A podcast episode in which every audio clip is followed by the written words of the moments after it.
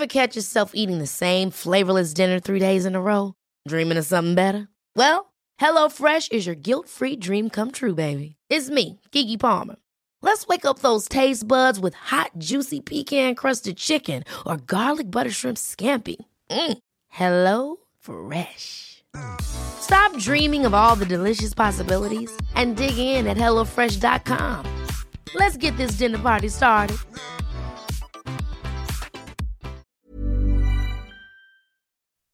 Vie de famille, des podcasts produits et réalisés par Magic Maman. Je ne sais plus quoi faire, franchement. En fait, notre petite fille a un an. Elle est plutôt calme et souriante. Au quotidien, elle est facile à vivre, il n'y a pas de problème. Et euh, en fait, le soir, elle tombe de fatigue assez tôt, vers 19h, 19h30. Et ensuite, elle se réveille la nuit, toutes les nuits, vers 4h, sans se rendormir avant minimum 30 minutes, voire une heure. Donc bien souvent, elle finit par pleurer pour qu'on la lève. Est-ce qu'elle va dormir d'une seule traite un jour? Comme cette maman, de nombreux parents connaissent le calvaire des nuits entrecoupées. Alors peut-être que vous aussi d'ailleurs, comme s'il était réglé sur une horloge, votre bébé se met à pleurer chaque nuit, inlassablement. Et malgré différentes tentatives pour lui garantir une nuit complète, rien n'y fait. La fatigue s'accumule, pour lui euh, comme pour vous, et parfois l'exaspération grimpe inévitablement. Vous vous sentez démuni? Allez, on souffle et nous, on est là pour vous aider. Vous écoutez le podcast Au dodo parce que ah, on mérite tous de dormir comme des bébés. Je suis Julie Caron et j'accueille aujourd'hui Kelly Champineau Bonjour Kelly. Bonjour Julie. Alors Kelly, nous nous retrouvons pour euh, ce nouvel épisode. Alors pour rappel, vous êtes consultante en sommeil et aussi maman d'ailleurs. Euh, vous intervenez en amont de l'arrivée des bébés pour donner des bonnes bases aux futurs parents et puis vous les accompagnez ensuite euh, jusqu'aux 5 ans environ de l'enfant. Et avec vous, au cours de 5 épisodes thématiques, nous allons parcourir les questions liées au sommeil des jeunes enfants et des situations que peuvent vivre les parents. Et aujourd'hui, on va aborder une problématique assez courante, c'est celle des réveils nocturnes. On estime en effet qu'il y a 20 à 30% des enfants de moins de 6 ans qui seraient concernés. Est-ce que vous pouvez nous dire, ben, tout d'abord, qu'est-ce qui génère ces réveils et est-ce que ça évolue justement en fonction euh, de l'âge? Qu'est-ce qui génère ces réveils? Bien, c'est souvent c'est souvent multifactoriel les raisons euh, des réveils nocturnes. Donc c'est ce qui est parfois un petit peu difficile à travailler puisque euh, parfois on travaille qu'un levier euh, et il y en a plusieurs. donc les réveils nocturnes, ils peuvent d'abord être liés à un rythme qui est inadapté. C'est-à-dire que l'enfant ne bénéficie pas du bon nombre de siestes par rapport à son âge, n'est peut-être pas couché pour les siestes tout le soir à la bonne heure, a peut-être un rythme irrégulier, manque peut-être aussi de, sommeil. Donc ça, c'est, je dirais, une des raisons majeur mm. qui explique les réveils nocturnes. Ouais, c'est toute cette gestion de son rythme en fait et de sommeil. Tout à fait. De, je le vois beaucoup dans mes accompagnements, c'est que c'est un levier qu'on travaille de façon quasi systématique. Mm-hmm. Parfois, c'est des petits ajustements, mais parfois, il y a vraiment énormément de travail sur, euh, sur ce rythme et cette quantité de sommeil. On peut aussi euh, attribuer ces réveils nocturnes au fait que l'enfant ait encore euh, besoin de manger. Hein. Et là, c'est très variable d'un enfant à l'autre. Et euh, c'est très différent aussi entre un bébé qui est allaité et un bébé qui est nourri au biberon. Euh, pour donner quelques, ordres d'idées, euh, à prendre avec des pincettes, hein, mais pour planter un petit peu un décor, un cadre général, on peut dire que les enfants qui sont nourris au biberon pourront arrêter euh, d'avoir besoin de manger la nuit à partir de quatre mois. Il y en a, c'est avant, hein, euh, mais à partir de quatre mois, en fonction d'autres critères, on pourra se dire que euh, l'enfant peut ne plus avoir besoin de manger la nuit. Pour les bébés qui sont allaités, c'est généralement à partir de six mois, quand on commence d'ailleurs quand on sort de l'allaitement exclusif et qu'on commence la diversification alimentaire, qui va mmh. permettre d'avoir aussi un complément nutritionnel et calorique euh, qui va aider. Mais parfois, pour certains bébés allaités, ben, il faudra aussi attendre qu'ils soient complètement diversifiés midi et soir, donc 9-12 mois, pour voir disparaître la dernière tétée de nuit ou les deux dernières tétées de nuit. Ok. Donc, besoin de manger. Ensuite, ça peut être lié bien sûr à tout ce qui relève de l'inconfort euh, lié à euh, une maladie, une poussée dentaire, euh, quelque chose qui gratte, un érythème fessier. Enfin, et là, il y a vraiment de multiples, de multiples raisons. Mais il faudra quand même aller regarder du côté de cette sphère-là si, si ça peut pas venir de là. ensuite, on peut parler aussi de, réveil nocturne quand il y a un besoin de réassurance et de connexion qui se manifeste du côté de l'enfant. ça peut être le cas notamment d'enfants qui sont euh, dès leur plus jeune âge, garder, parce qu'on n'a pas le choix, hein, et c'est pas du tout euh, un jugement, mais sur des plages horaires qui sont très longues, hein, 9-10 euh, heures de garde pour des tout petits, 5 jours par semaine, et où du coup, bah, les parents, quand ils rentrent à la maison, ils ont aussi, ils courent. Ils courent pour gérer la logistique, pour permettre aussi à leur enfant de se coucher à une heure décente, et ils oublient un petit peu euh, que le moment de, connexion à ce moment-là et de mhm. temps de qualité euh, qu'on doit accorder à son enfant est extrêmement important pour lui permettre de euh, passer la nuit avec, avec beaucoup de sérénité. Et donc, c'est vrai que ce pas des moments propices, hein, ces, nuits mhm. pour, les, pour les parents, mais les enfants savent que les parents sont disponibles à ce moment-là et essayent de chercher cette connexion et cette réassurance à ce moment-là si ça n'a pas été comblé la journée. Et puis, on peut dire aussi que l'environnement de sommeil qui serait peut-être euh, pas tout à fait propice ou favorable au sommeil peut aussi contribuer, euh, enfin être un facteur euh, de réveil nocturne. Et je pense notamment à l'aspect luminosité, mais pas que. Euh, la, lumière, du coup, euh, passée deux mois, elle a un impact très significatif sur notre organisme. Elle va pénétrer par les paupières, monter par la rétine au cerveau et envoyer le message que c'est peut-être le moment de se réveiller. Donc ça peut créer des réveils nocturnes, notamment en fin de nuit, parce que ça perturbe la transition d'un cycle à l'autre. Et puis, euh, il faut pas oublier aussi que euh, une chambre qui serait un petit peu un petit peu chargée un lit qui serait euh, dans un couloir de circulation, euh, près d'une fenêtre, euh, avec des choses qui sont au-dessus de son lit, que ce soit des éléments décoratifs, un, mobile, eh bien, le, cerveau du tout petit, il, la partie inconsciente du cerveau du tout petit, elle se met en état d'hypervigilance face à ce potentiel mmh. danger qui pourrait lui tomber dessus. et la partie consciente du cerveau n'est pas assez mature pour venir temporiser et relativiser ça. Donc ça va le mettre dans cet état d'alerte un peu permanent tout au long de la nuit. Et donc marquer un petit peu plus euh, les, les, micro-réveils, voire les transformer en, en vrais réveils. D'accord. Et il y a un dernier point, c'est le manque d'autonomie. Ce qui n'est pas un objectif absolu. Hein. Il y a des bébés qui s'endorment très bien dans les bras et qui passent la nuit sans aucun réveil, mais souvent, comment l'enfant s'endort Eh bien, il va se rendormir. Donc, s'il s'endort en étant euh, bercé dans les bras, il y a quand même de fortes chances pour qu'au moins une fois, mais peut-être 5 euh, à 10 fois, euh, il vienne solliciter à nouveau son, son parent pour retrouver les mêmes conditions, ne, ne pensant pas ou ne sachant pas faire autrement. Ok, je vois. Et ça fait pas mal de pistes pour les parents pour éliminer les uns après les autres les, les possibilités euh, d'origine et de source de ces réveils du coup. Pour revenir sur la première euh, partie, cette question de la gestion euh, du sommeil, il y a hum, quelque chose qui revient, enfin dont on parle beaucoup quand on voit des bébés qui ont des problématiques de sommeil, c'est la dette, être en dette de sommeil. Est-ce que justement ces réveils, ça peut être un, enfin, un symptôme, mais une démonstration de cette dette de sommeil justement? Alors oui, ça peut, mais je pense qu'il faut vraiment faire la différence entre un bébé fatigué euh, qui, pourrait du coup avoir une qualité euh, de sommeil moins bonne, dont les réveils nocturnes peuvent faire partie, mais de façon transitoire, mhm. euh, et la dette de sommeil qui se caractérise véritablement par cinq choses, cinq critères qui doivent se cumuler pour qu'il y ait vraiment ce, diagnostic, si je puis dire, de poser de dette de sommeil.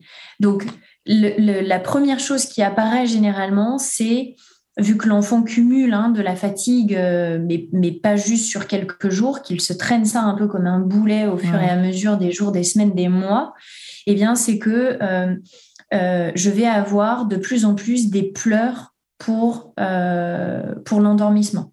Un enfant qui va être peut-être très grognon, très irritable, peut-être aussi très agité, très hypertonique, hyperactif, euh, et qui va aussi beaucoup pleurer parce que même en étant déjà très fatigué, eh bien, il peine à s'endormir.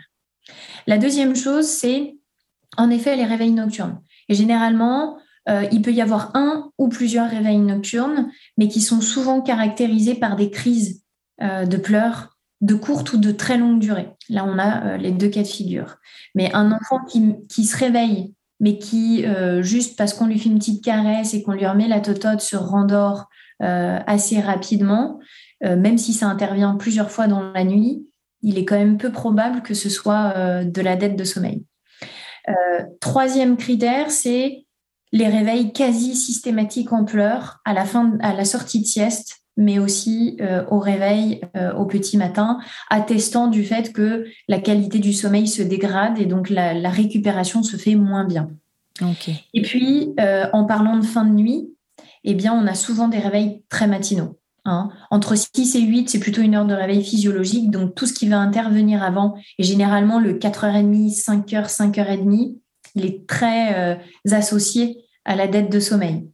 et euh, le dernier critère, c'est ça concerne les siestes, donc le sommeil de jour, qui va se dégrader en quantité généralement, et on se retrouve souvent avec des siestes qui font même pas la durée d'un cycle, c'est-à-dire que euh, on va avoir du 20 minutes, 30 euh, minutes, là où on avait plutôt 45 minutes, une heure.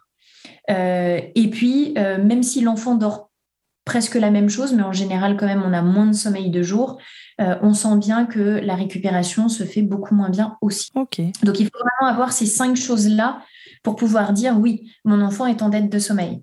Et donc, je dirais des, une des clés pour en sortir, c'est euh, sûrement pas de se dire mon enfant pleure, je suis obligée de l'accompagner, donc euh, il faut peut-être d'abord qu'il retrouve cette autonomie parce que c'est ça qui explique les réveils nocturnes. Non, c'est tellement difficile euh, pour un enfant qui est en dette de sommeil de renouer avec le sommeil qu'il va falloir vraiment coûte que coûte lui apporter tout, tout l'accompagnement nécessaire pour lui permettre d'y arriver. Et si l'autonomie fait partie des, des, objectifs de la famille, on le travaillera que dans un second temps, quand on aura moins ces impacts négatifs de la dette de sommeil. Ok, mais bon, donc d'après ce que je comprends, ces réveils nocturnes, il y a une infime part qui peut être liée à cette dette de sommeil. Donc ça peut être donc toutes les raisons qu'on a évoquées plus tôt ensemble. Mais euh, ce que je lisais, c'est que ben, c'était donc assez courant quand même ces réveils chez, chez, les, chez les enfants, notamment entre 2 ou 3 ans, euh, notamment lors de changements de cycle justement. Mais euh, je disais aussi qu'en général, l'enfant arrive à se rendormir seul euh, assez rapidement. Et donc, euh, ben, quand ça dure, quand il a du mal à retrouver le sommeil, comment on peut savoir à jauger entre bon ben là il va se rendormir, je le laisse, j'interviens pas ou je dois intervenir et je dois être présent pour l'aider à retrouver sa nuit? Si j'ai un environnement favorable, propice au sommeil, si j'ai un bon rythme et une bonne quantité de sommeil la journée, euh, si j'ai bien connecté avec mon enfant, euh, si je sais qu'il n'a pas besoin de manger la nuit euh, et qu'il n'est pas dans une phase de développement qui pourrait créer une régression, ni dans une phase de, maladie ou d'inconfort, je reviens au départ déjà de est-ce que mon enfant est autonome hein? Euh, quand j'ai balayé tout le reste, est-ce qu'il est autonome? Est-ce qu'il est capable de trouver cet auto-apaisement et de pouvoir s'endormir sans avoir besoin d'un accompagnement? Si c'est le cas, alors oui, la nuit, les micro-réveils pendant lesquels je peux euh, l'entendre euh, beaucoup bouger, euh, ceux qui ont acquis le quatre pattes, ils vont faire du quatre pattes en long, en large et se cogner à leur, euh, mm. à leur lit à barreaux. Euh, ceux qui commencent à faire des vocalises, je vais peut-être les entendre. Il y en a qui vont un petit peu chouiner, gémir. mais je sens bien que c'est pas totalement un réveil. Donc tout ça, c'est tout à fait normal que je l'entende pendant ce laps de temps. Ça peut durer jusqu'à 10 minutes environ. Donc parfois, la transition se fait extrêmement vite, parfois un peu plus longue.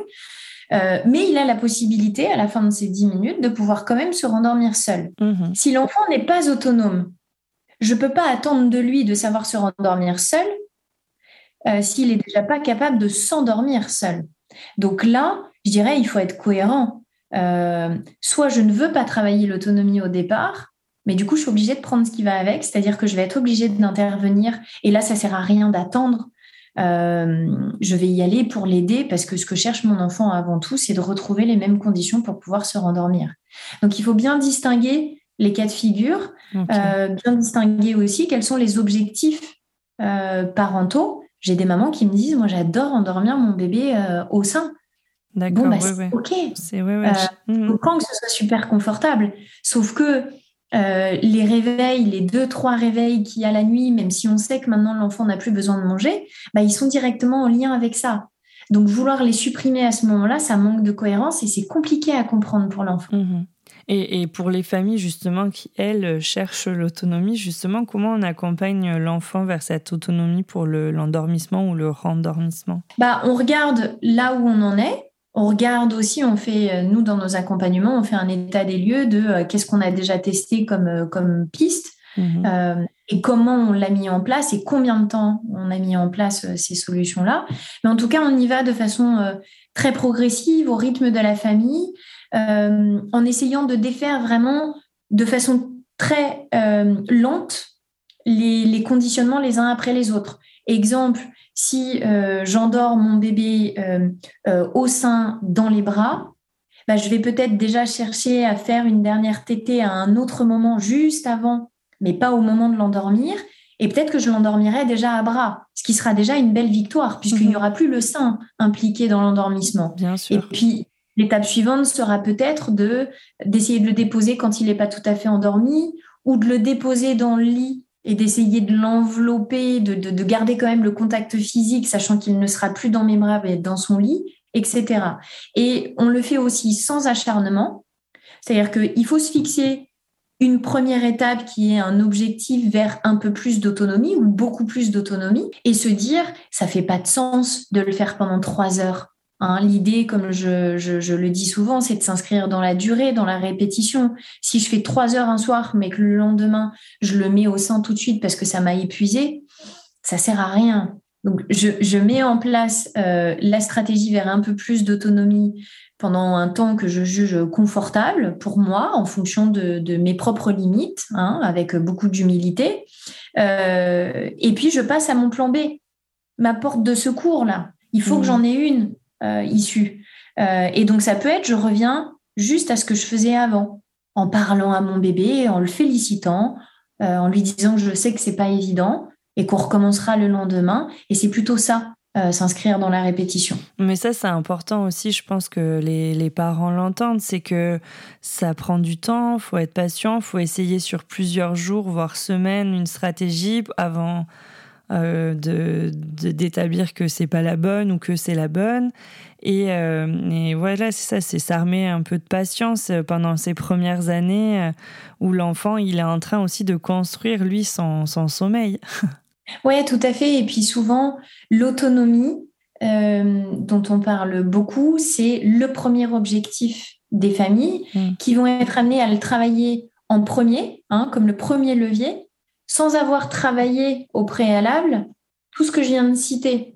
C'est-à-dire que travailler l'autonomie sur un enfant qui n'a pas un rythme régulier euh, ou qui permette de répondre à ses besoins physiologiques mm. ou euh, qui génère un peu un manque de sommeil à la fin de la journée, bah déjà l'enfant est pas dans de bonnes conditions pour travailler cette autonomie parce que je vais lui demander un effort, même s'il n'est pas important, euh, pas très important, il faudra qu'il produise un certain effort de déconnexion euh, et qui sera peut-être pas capable de fournir à cause de à cause de, du, du, rythme et du manque de sommeil. Oui, ouais, donc faut pas prendre les choses à l'envers non plus et même si c'est confortable pour les parents de se dire qu'il est autonome parfois, euh, ben pour ça il faut le mettre dans les bonnes conditions pour qu'il y parvienne. C'est ça et c'est pour ça que je l'ai abordé vraiment à la fin mmh. puisque c'est une fois qu'on a travaillé tous les autres leviers et qu'il n'y a plus aucun doute qu'on peut se dire que c'est peut-être le moment de travailler l'autonomie, mais que l'enfant est dans des conditions optimales pour y arriver. Et alors, il y a une chose aussi que je voulais qu'on aborde, c'est que ben, quand son enfant ben, se réveille en plein milieu de la nuit une fois, deux fois, trois fois, qu'on n'arrive pas forcément à le rendormir, on peut être tenté en tant que parent de, même si on s'était juré de jamais le faire, de se dire bon allez on le prend avec nous ce soir, et puis un soir ça se transforme en deux, et après c'est justement dur de sortir de de ça. Qu'est-ce qu'on fait quand on a craqué une fois à, l'accueillir dans notre lit parental, justement? Bah, Franchement, euh, qui ne l'a pas fait ah, mais c'est sûr, il y a un moment, ça aide, ça, aide, ça, ça permet peut-être de s'endormir. Il faut énormément euh, déculpabiliser. C'est pas parce que je le fais un soir ou deux, mm. euh, parce que je suis extrêmement fatiguée, que ça va conditionner les trois prochaines années en mmh. matière de, de, de, qualité de, nuit. Euh, il faut se demander où se trouve mon équilibre familial. Est-ce que à ce moment-là, il vaut mieux accueillir son enfant dans son lit pour que tout le monde puisse se rendormir et, euh, et que la fin de la nuit se passe euh, de façon agréable? Bah, La réponse, elle est, elle est souvent oui. Hein, c'est mieux de faire ça. Euh, maintenant, euh, plutôt que de prendre l'enfant dans son lit, dans sa chambre, peut-être que euh, le conseil qu'on peut donner, c'est trouver des, des, situations transitoires et des stratégies temporaires qui laissent quand même l'enfant dans son environnement de sommeil. Et idéalement même dans son lit. Donc on préférera plutôt installer une chauffeuse ou un petit matelas près du lit de l'enfant Mhm. même si au final, bah, il finira sur ce petit matelas au sol avec moi, plutôt que de le sortir de la chambre et, de lui envoyer un message euh, autre. Ok. Qu'est-ce qu'on fait euh, pour défaire cette situation euh, temporaire qu'on a mis en place, histoire de souffler et de récupérer un petit peu de sommeil On regarde déjà, est-ce que l'enfant a gardé son autonomie pour s'endormir? Parce qu'on va pouvoir capitaliser dessus et euh, avec un petit peu euh, d'huile de coude, d'effort, d'accompagnement, eh bien, je vais pouvoir l'accompagner, revenir, être près de lui, euh, mais pas m'endormir avec lui, euh, mais essayer de euh, lui, lui, permettre de retrouver, euh, de retrouver son lit avec un petit peu d'accompagnement, en ayant en tête que ça sera sûrement un peu plus long que le rendormissement immédiat parce que il est contre moi ou parce que je me suis mis sur le matelas à côté. Maintenant, si l'enfant a perdu aussi son autonomie, alors c'est ce par quoi je vais commencer, lui permettre de regagner confiance pour que ça rejaillisse après euh, aussi sur sa confiance à transiter euh, la nuit d'un cycle à l'autre. Donc là, on a essayé de résoudre, de comprendre pourquoi il se réveillait, euh, quelle stratégie on pouvait mettre en place pour qu'il se rendorme, tout seul ou avec notre intervention. mais comment on arrive justement et quand est-ce qu'on arrive à ces nuits complètes et comment on évite petit à petit ben, que ces réveils ils interviennent euh, Est-ce qu'il y a des âges où ben, c'est comme ça Il y a des moments où les réveils, c'est ça, ça revient, on a des régressions, parce qu'il y a aussi pas mal de parents qui vont se dire bon bah moi là il dormait, puis là il se réveille à nouveau. Est-ce que justement il y a un moment où on arrive à cette nuit complète euh, et qu'il y a des, choses à faire pour arriver à cette nuit complète, euh, tant espérée par les parents pour eux aussi espérer en faire une? Alors oui, déjà c'est. Hein, on peut se donner quelques chiffres, mais à un an on a presque euh, entre 40 et 60% des enfants qui se réveillent au moins une fois la nuit. Mhm. Euh, c'est assez réconfortant de se dire qu'on n'est pas seul dans ces moments-là. Euh, à 18 mois, si on évolue un tout petit peu, on a plus d'un quart qui dorment pas régulièrement entre 22h et 6h. Hein. ah ouais, donc, donc voilà, maintenant j'aime pas parler de normes, mais c'est vrai que on n'est pas seul. Mhm. oui, il y a des grandes phases dans le développement de l'enfant qui peuvent avoir une incidence particulière sur la qualité de la nuit. C'est ce qu'on appelle les grandes phases de, régression. Euh, donc euh, voilà, il y a celle des quatre mois où on essaye surtout de pas rater le coche pour construire justement cette rythmicité et cette réponse aux besoins en sommeil qui sont importants, euh, notamment le jour, parce que ça conditionne aussi beaucoup, beaucoup la nuit. Et en parlant de sommeil de jour, il est important de le préserver, le chouchouter le plus possible. Euh, parce que euh, plus un enfant dort, mieux il dort. Euh, et ça commence déjà par la journée. Hein. le fait de faire sauter des siestes, parce que j'entends bien, hein, on fait des activités, on fait des choses en famille le week-end et c'est super sympa.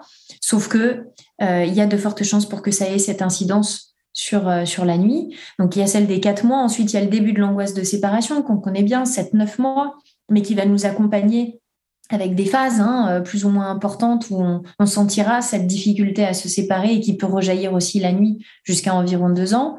Euh, toutes les étapes de développement psychomoteur, donc la, marche vers 12-15 mois, et puis qui continue aussi au-delà 18 euh, mois, euh, résurgence de l'angoisse de séparation, le développement de la personnalité, le langage aussi. Mhm. Euh, donc oui, il y a pas mal de phases qui ont, qui ont un impact sur la qualité de la nuit. je pense qu'il ne faut pas rater le coche avec la journée. Ne pas vouloir non plus pour les plus grands supprimer la sieste de façon trop prématurée. Mhm. Et ça va se mettre petit à petit en place et toujours la même chose, être patient et, et, accueillir euh, ces réveils et essayer de, les, de trouver des solutions au cas par cas pour son enfant. Oui, et puis euh, ne, ne, pas, enfin, rester en connexion euh, avec son enfant, être à l'écoute, ne pas chercher, enfin, trouver le bon équilibre entre est-ce que mon confort et celui de mon enfant se trouvent dans une intervention immédiate parce que ça va être extrêmement rapide mais du coup, il dépend de moi, et mhm. auquel cas, c'est OK, sauf que je ne vais pas pouvoir euh, enrayer ces réveils nocturnes, il faudra que j'intervienne, mais ça sera très bref. Est-ce que je prends le risque de le faire patienter euh, euh, plusieurs minutes en attendant de voir s'il arrive à se rendormir, avec le risque qu'il se réveille complètement, mais pour essayer de travailler aussi un rendormissement plus autonome. Mhm. Les deux schémas s'entendent. Oui, c'est ça, c'est aussi des choix euh, d'éducation, des choix. Exactement. Mhm. Des choix parentaux par rapport à un niveau de fatigue et à un instant T. Et puis, on peut très bien, choisir la première option pour récupérer un petit peu de sommeil en se disant, il est fort peu probable que l'enfant s'arrête de se réveiller pour que je vienne lui faire une caresse, lui remettre la tétine, etc. Mais je le travaillerai quand je le sentirai ou quand on aura une période de vacances euh, plus propice. Euh, et à l'inverse, se dire, bah, oui, je veux travailler ça. Mon enfant est autonome pour s'endormir. Il n'y a pas de raison qui me rappelle autant de fois la nuit, après avoir balayé euh, tous les items. Euh, donc, je prends le risque qu'il se réveille un petit moment et que ce soit un peu compliqué pour lui de se rendormir, mais je vais l'accompagner dans ce sens-là pour garantir aussi cette autonomie. Mais c'est intéressant ce que tu dis aussi, parce que souvent, en tant que parent, on peut avoir euh, l'impression que le choix qu'on va faire est irréversible, que bon, ben là, si on décide d'agir comme ça, ben, ben c'est pour toujours. Et non, en fait, c'est qu'il y a aussi des temps, des timings, des périodes plus ou moins propices, comme tu dis, pour installer des, des nouvelles habitudes. Et, et ça, c'est du déculpabilisant aussi et ça enlève une certaine pression de se dire bon bah là j'ai fait comme ça comme on parlait là de, de faire venir dans le lit mais pour euh, toute autre chose et de se dire bon bah on peut faire autrement il n'y a rien qui est ancré à vie euh, dans l'esprit de notre enfant et de son sommeil quoi. C'est sûr et c'est euh, super rassurant de, de, dire ça je trouve. Savoir se faire confiance et suivre son instinct et c'est pas grave si je choisis un peu la facilité et la rapidité parce que tout le monde a besoin de sommeil euh, et que en temps voulu, euh, je sentirai moi parent quand ça sera le bon moment de, changer les choses. Euh, mais oui, ça fait du bien de se dire bah on s'en fout finalement. et puis euh, l'autonomie à tout prix, euh, ça n'a pas tout le temps de, sens. Oui, c'est un travail euh, entre l'enfant et le parent qui s'installe et qui se, se, fait petit à petit et, qui est pas linéaire. C'est ça. bon, ben super. Ben, je crois qu'on va s'arrêter là-dessus et comme ça, on reste sur, sur ce côté, ben, pas de pression, on y va pas à pas et puis chacun va trouver euh, les ressources, on en est sûr. c'est certain. Et puis on est là pour les aider si jamais euh, ils n'y arrivent pas euh, tout seuls. Exactement. Bon, ben merci Kelly en tout cas pour cet épisode. Je pense qu'il y a pas mal de parents qui sont dans ces situations et qui vont pouvoir comme ça aller détricoter peut-être leur situation et trouver bah, la solution qui correspond à leur enfant pour une meilleure nuit, une nuit sans réveil petit à petit. Merci. Merci Julie. Merci à tous d'avoir écouté cet épisode. J'espère qu'il vous aura permis d'y voir plus clair et qu'il vous aura apporté des solutions concrètes euh, pour aider votre nourrisson ou votre enfant un peu plus grand à mieux dormir et euh, vous aussi par la même occasion. Pour nous soutenir, n'hésitez pas à partager ce podcast avec vos proches et à nous laisser vos commentaires. Je vous laisse découvrir le reste des épisodes tout aussi passionnants de Vie de famille. À très vite. Hey, it's Danny Pellegrino from Everything Iconic. Ready to upgrade your style game without blowing your budget? Check out Quince. They've got all the good stuff, shirts and polos, activewear and fine leather goods all at 50 to 80% less than other high-end brands. And the best part? They're all about safe, ethical, and responsible manufacturing. Get that luxury vibe without the luxury price tag. Hit up quince.com slash upgrade for free shipping and 365-day returns on your next order. That's quince.com slash upgrade.